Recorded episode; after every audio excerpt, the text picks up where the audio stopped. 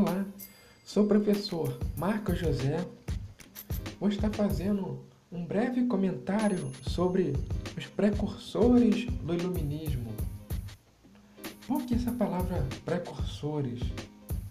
Precursores por quê? Porque são filósofos, cientistas, um pouco antes do iluminismo. Vou fazer aqui um breve comentário sobre Descartes, Newton e o John Locke. Mas antes de falar sobre eles, vamos relembrar um pouquinho o, sobre o Galileu. Galileu foi um cientista lá na época do Renascimento e o Galileu ele mira o seu telescópio para a Lua. E quando Galileu mira o seu telescópio para a Lua, Galileu descobre que a Lua é um astro com crateras, um astro com, com crateras. Galileu fica surpreso com isso. Por quê? Porque na época dele, e também na Idade Média, e lá na Antiguidade, se dizia que a Lua é um astro sem crateras, um astro perfeito. Inclusive, o filósofo, filósofo grego, Aristóteles, Aristóteles dizia que, que a Lua é um astro perfeito. E quando Galileu descobre aquilo, descobre que a Lua tem crateras, Galileu fica surpreso. E as pessoas também da época ficam, ficaram surpresas e começaram a indagar. Mas como pode? Como Aristóteles estaria errado?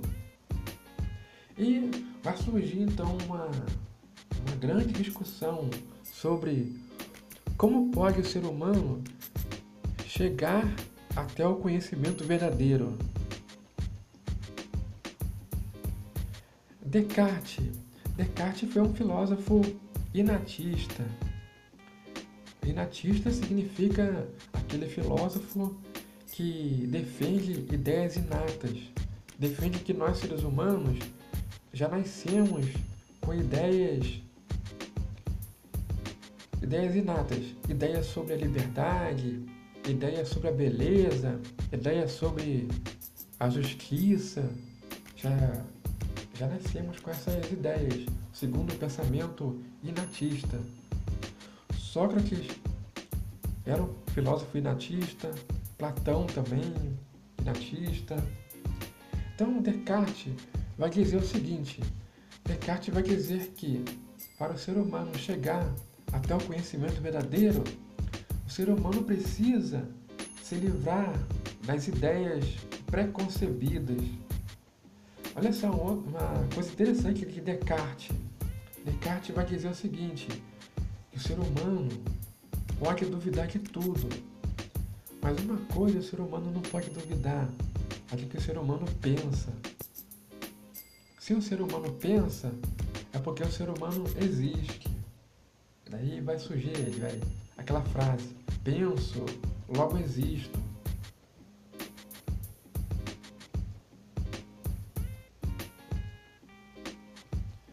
E o filósofo Descartes, a partir da ideia de que está pensando, o ser humano vai poder outras afirmações. O Newton, cientista Newton, cientista que formulou as leis, leis de Newton. Lá na época do Newton, na época do cientista Newton, o, o Newton, Isaac Newton, ele vai defender o seguinte, ele vai defender que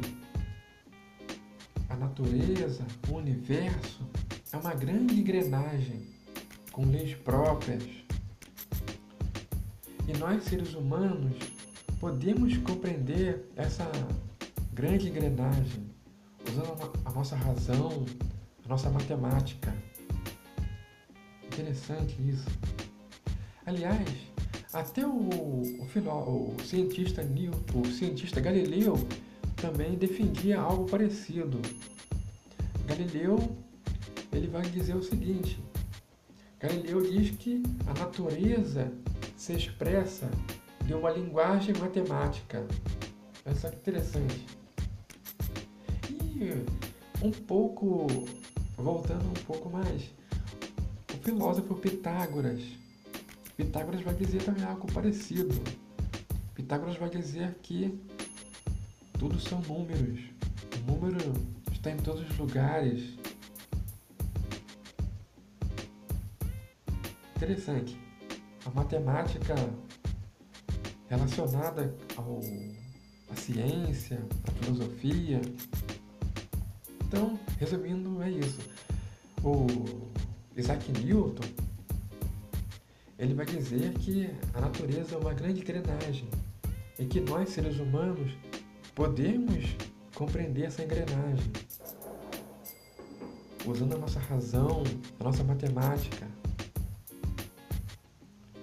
Um outro filósofo precursor do iluminismo é o John Locke. John Locke é um filósofo empirista.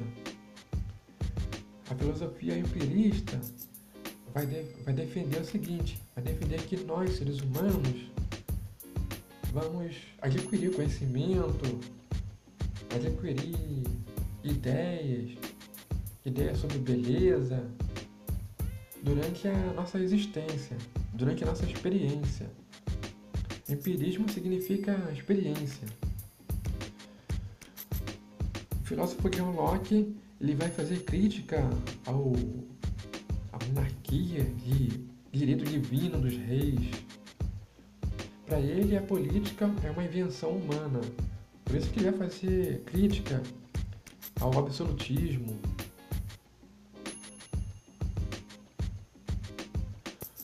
O John Locke, ele, ele também defendia o seguinte, ele defendia que se um governo se transformasse em tirania, o povo teria o direito de substituir esse governo.